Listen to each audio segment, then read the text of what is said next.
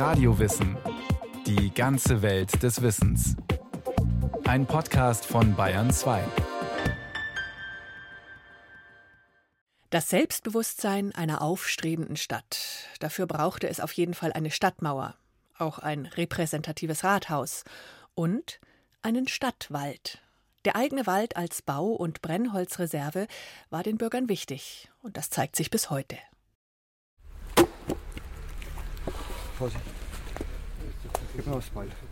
Im Stadtwald von Iphofen in Unterfranken ist im Winter Hochbetrieb. Dann rücken Bürger mit Motorsägen, Beilen und dem einen oder anderen Schlepper an.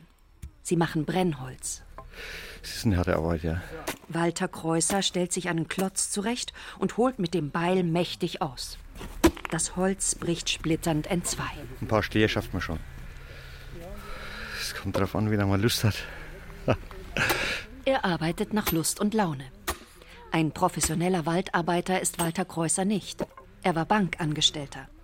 Mit Anzug und Krawatte, klar. Und am Wochenende, Samstag meistens, habe ich ja nur Zeit, sind wir dann im Wald, im Winter. Das Ganze kostet ihn Kraft, Zeit und 20 Euro Verwaltungsgebühr, aber das Holz selbst ist umsonst. Dabei gehört ihm der Wald nicht, es ist Stadtwald. Der Iphöfer Bürger genießt nur das uralte Recht, dort Holz zu holen. In seiner Stadt hat sich damit erhalten, was andernorts längst Geschichte ist. Diese Geschichte in Iphofen und weit darüber hinaus in ganz Bayern hat Joachim Hamberger erforscht, Forstdirektor in Abensberg. Sie beginnt vor über 1000 Jahren. Im frühen Mittelalter war der Wald frei, freie Wildnis, die keinen interessiert hat. Wildnis war damals auch noch bedrohlich. Es gibt Wald in Hülle und Fülle und nur wenige Menschen, die ihn nutzen. Das ändert sich im Lauf der folgenden Jahrhunderte. Zum Beispiel ist die Bevölkerung vom Jahr 1000 etwa 10 Leute je Quadratkilometer auf 200 Jahre später gut 50, 60 Leute je Quadratkilometer gewachsen. Und da sind auch die Städte gewachsen, die Dörfer gewachsen, der Wald gerodet worden. Allmählich gibt es immer mehr Menschen und immer weniger Wald. Aber sie brauchen ihn immer mehr. Der Wald war, es gab damals kein Erdöl, es war die einzige Energieversorgung, Brennholz. Es war auch fast außer Steinen der einzige Baustoff, also Balken für Dachstühle, für Fachwerkhäuser im Hochmittelalter. Das sind sehr viele Städte gegründet worden. Und das Handwerk hat sich differenziert und es gab dann Drechsler, Schachtelmacher, Kistenmacher, Schindler, alles Mögliche am Holzberufen, Löffler, die Gegenstände aus Holz hergestellt haben, auch Schreiner und Zimmerer. Und das kam alles aus dem Wald. Auf die Energie aus dem Holz sind damals auch die Industrie und das Gewerbe in den Städten angewiesen. Würste sieden, Eisen schmieden, Silbererz schmelzen, Glas verhütten, Kalk brennen, zu all dem braucht es damals Holz oder Holzkohle und damit Wald.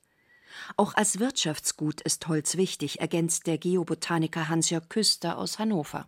Deutschland liegt in der Mitte des Kontinentes und von der Mitte des Kontinentes aus konnten Flöße auf allen Flüssen in die Städte der Peripherie Europas fahren und in diesen Flößen ist Holz verkauft worden. Also die Niederländer hätten ihre ganzen Flotten und ihre ganzen Schlösser nicht bauen können ohne Holz aus Mitteleuropa und in Wien ist das entsprechend. Und da konnten alle deutschen Fürsten und auch alle deutschen Bischöfe damit hervorragend Geld verdienen. Im Lauf des Mittelalters bekommen diese alten Obrigkeiten allerdings immer mehr Konkurrenz, und zwar von den Bürgern der Städte. Die entstehen Land auf, neu. Sie machen sich immer selbstständiger und wollen zunehmend auch Zugriff auf ihre Umgebung und auf die Ressource Wald. Viele von diesen Städten sind im 13. Jahrhundert gegründet worden und dann ziemlich bald danach sind auch die ersten Stadtwälder entstanden. Wenn Sie einen Wald ganz in der Nähe der Stadt haben oder wenn der oberhalb am Fluss liegt, das ist beides eine Kasse für schlechte Zeiten. Sie können damit immer die Versorgung garantieren.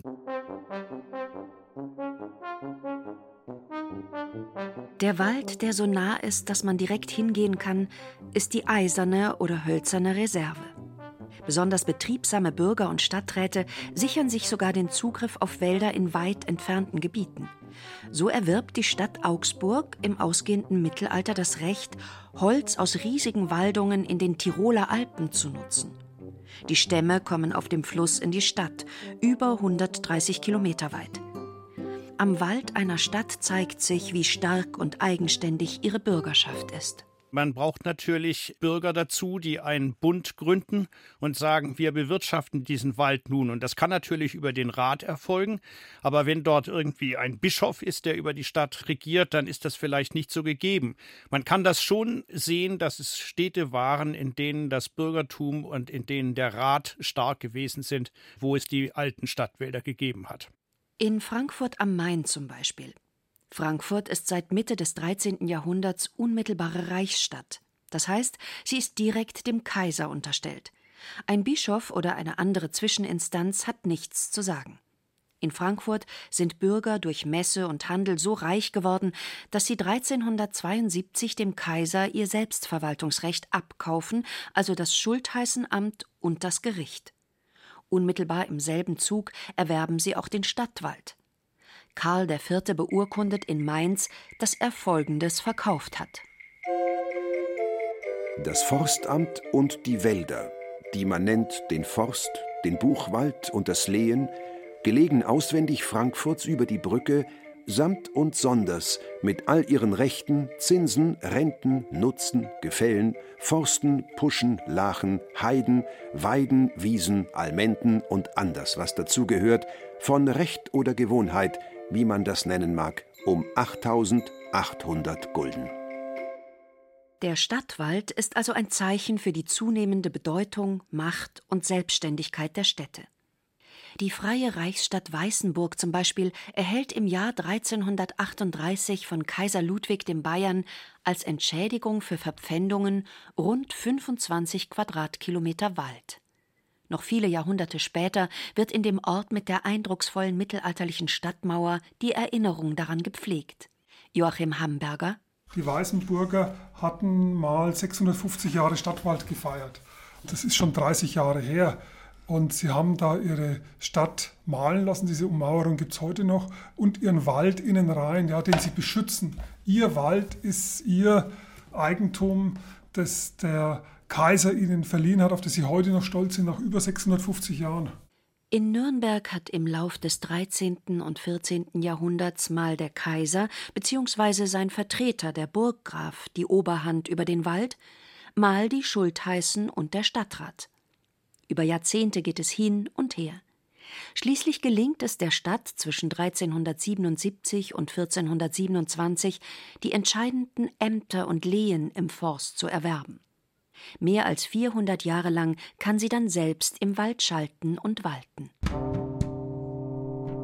Doch die Territorien sind im Mittelalter noch längst nicht so exklusiv wie heute. Und die Wälder auch nicht. Es ist gang und gäbe, dass ein und dasselbe Waldstück von mehreren Parteien genutzt wird. So hat etwa der Burggraf von Nürnberg zeitweise das Recht auf jeden dritten Baum aus einem bestimmten Teil des Lorenzer Waldes vor der Stadt. Andernorts behält sich die hohe Herrschaft das Recht auf die hohen Bäume und damit auf die dicken Stämme auf einer bestimmten Fläche vor. Das gemeine Volk dagegen darf das niedrige Holz darunter als Brennholz ernten. Das Ergebnis ein sogenannter Mittelwald. Das Wort hat der Forstwissenschaftler Heinrich Kotter 1817 geprägt. Es drückt aus, dass der Mittelwald eine Kombination von Niederwald und Hochwald ist.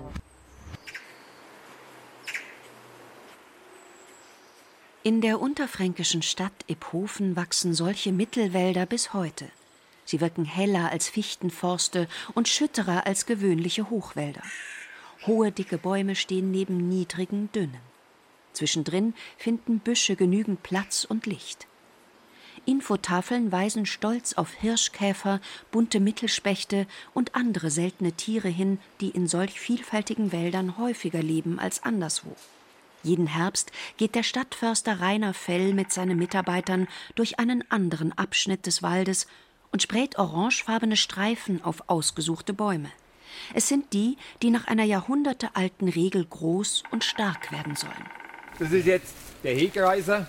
Also sprich, bei uns im Rechtsbeschrieb steht, pro Laube müssen vier Hegreiser mindestens stehen bleiben. Das sind auf dem Hektar gerechnet 54 Stück. Äh, in dem Fall ist es keine Eige, sondern eine Elsbeere. Elsbeere ist eine ausgesprochen seltene Holzart. Die übrigen Bäume und Büsche auf dieser Fläche dürfen zu Brennholz verarbeitet werden.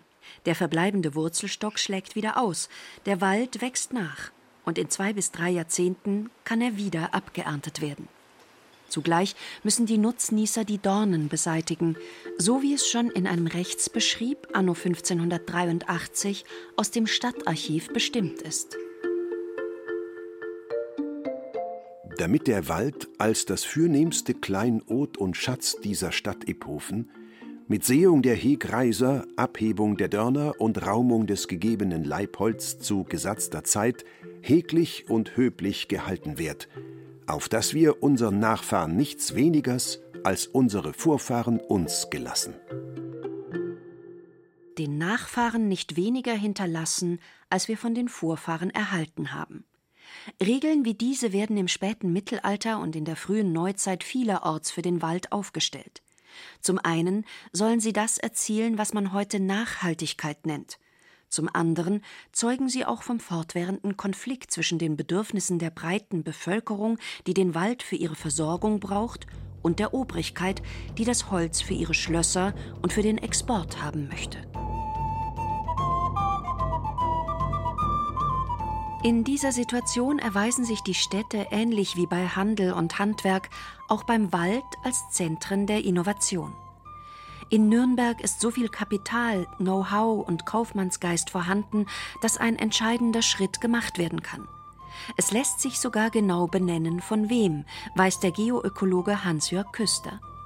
Peter Stromer war ein wichtiger Kaufmann und Ratsherr in Nürnberg und er gilt als der erste, der Nadelbäume gesät hat. Man nannte das das Tenlein-Sehen. Er hat aber wohl keine Tenlein gesät, sondern er hat Kiefern gepflanzt, vielleicht hat er auch junge Fichten gepflanzt, aber auf jeden Fall ist er der erste, der nach urkundlicher Erwähnung einen Wald künstlich begründet hat. Das geschieht 1368. Das Jahr gilt damit als Beginn der systematischen Forstwirtschaft. Man verbrauchte sehr viel Wald und es war natürlich die Erwägung dahinter, dass man gesagt hat, wenn wir hier so viel Holz brauchen, müssen wir auch sehen, dass in Zukunft in 50 und 100 Jahren auch wieder Holz da ist, damit das ganze Gewerbe fortgesetzt werden kann und wir unsere Stadtbevölkerung damit versorgen können. Peter Stromer lässt im Nürnberger Wald vor allem aus Eigeninteresse aufforsten. Er ist Großunternehmer auch in der energiehungrigen Montanindustrie. Neben Bergbau in der Oberpfalz und den Karpaten betreibt seine Firma Eisenhämmer an der Pegnitz. Zeitweise ist sein Handelshaus selbst der größte Bezieher von Holz aus dem Nürnberger Wald. Deshalb hat Peter Stromers Form der Waldbewirtschaftung ein einziges Ziel, die Holzernte. Dabei ist der Wald seit Jahrhunderten viel mehr gewesen als nur Holzlieferant.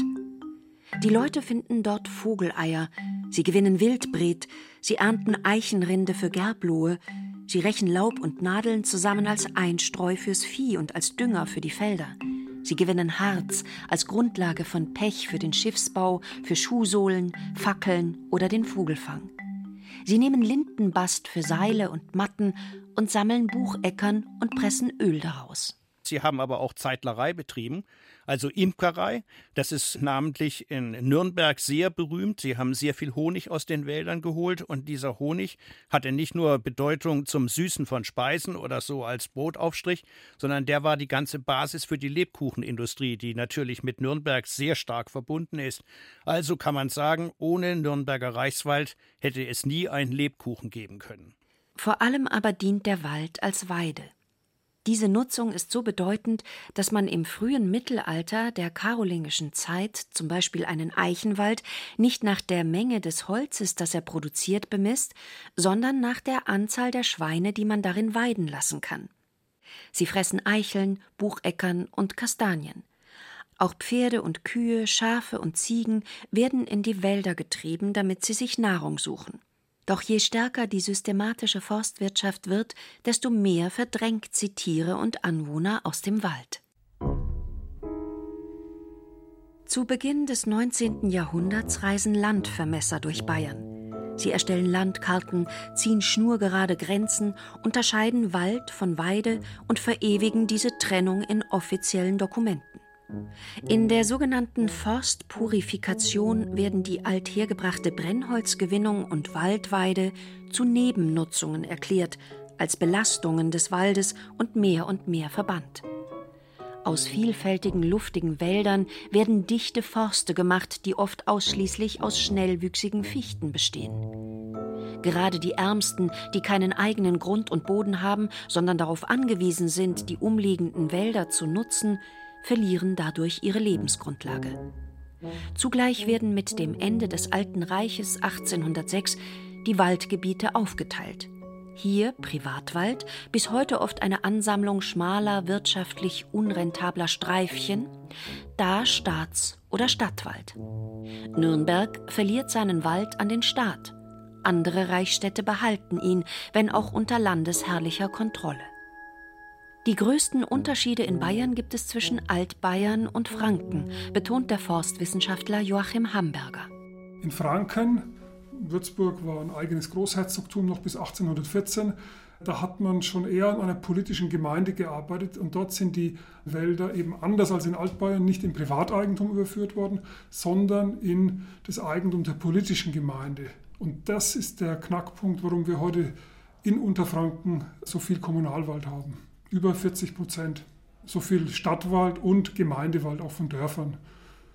Wenn Sie es auf der Karte anschauen, es gibt da so Karten, wo die drei Eigentumsarten Staatswald, Privatwald und Kommunalwald eingefärbt sind. Für Kommunalwald ist klassischerweise die Farbe rot.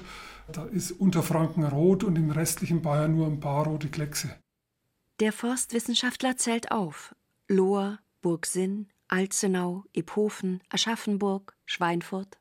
Das sind Städte, die sehr, sehr viel Wald haben und wo das Einkommen aus dem Wald auch ganz wichtig ist für den jeweiligen städtischen Haushalt. In Ephofen werden jedes Jahr in einem ausgeklügelten Verfahren kleine Parzellen Wald einzelnen Bürgern und Bürgerinnen zugelost, damit sie sich selbst mit Brennholz versorgen. In den eingemeindeten Dörfern, den Stadtteilen, lief es anders. Stadtförster Rainer Fell. In allen unseren Stadtteilen sind die Holzrechte abgelöst worden. Und die ehemaligen Rechtler haben jetzt einen Wald als Eigentum und machen das als Körperschaft gemeinsam. Das eben 35, 50 Hektar gemeinsam bewirtschaften. Das ist in Franken kein Einzelfall und es prägt die Beziehung von Mensch und Wald, meint der Forstwissenschaftler Joachim Hamberger. In Franken, Mittelfranken, Unterfranken würde ich jetzt mal sagen und vielleicht auch noch das westliche Oberfranken, da ist die Waldgesinnung sehr auf die Brennholznutzung ausgerichtet der örtlichen Bevölkerung. Ich würde sagen, die lieben ihren Wald, ohne groß darüber zu reden. Das ist ein Nutzwald und den schätzen die auch wert. In Südbayern, wo die großen Städte liegen, Augsburg, München, Rosenheim, da ist es eher eine Freizeitnutzung. Da wird der Wald auch geliebt, aber aus weniger handgreiflicher Art und Weise. Da steht eher das Spazierengehen, Joggen, Radfahren, Spielen oder Picknicken im Vordergrund. Und es gibt den einen oder anderen Waldkindergarten. Rund um München hat die Freizeitnutzung hochherrschaftliche Tradition. Die Wälder um München waren schon immer große Jagdgebiete der bayerischen Herrscher, Forstenritterpark, Ebersberger Forst, da hatte schon immer der Kurfürst, später der König, die Hand drauf. Die waren auch deswegen wichtig für den Kurfürsten, weil sie in unmittelbarer Nähe waren und für ihn die Jagd zur Repräsentation, aber auch zum Zeitvertreib, um seinen Hofstaat zu beschäftigen, um Gäste zu führen, enorme Rolle spielten.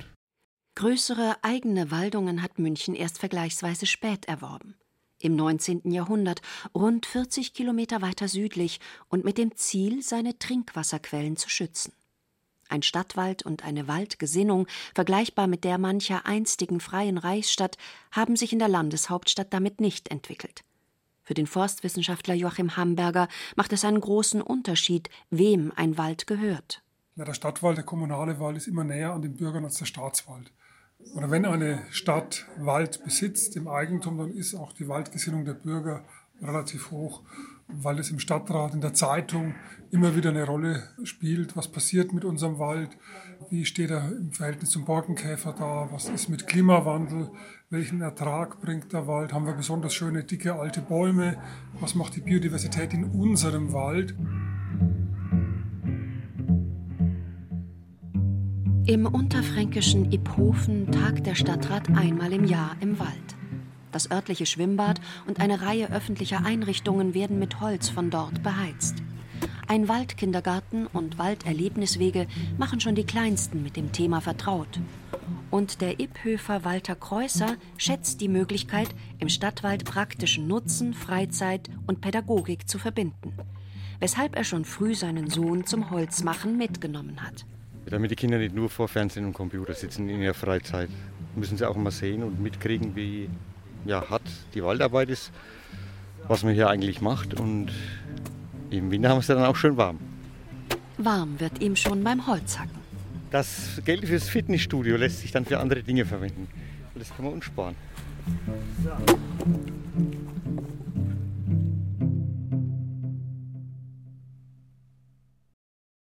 Das war Radio Wissen, ein Podcast von Bayern 2.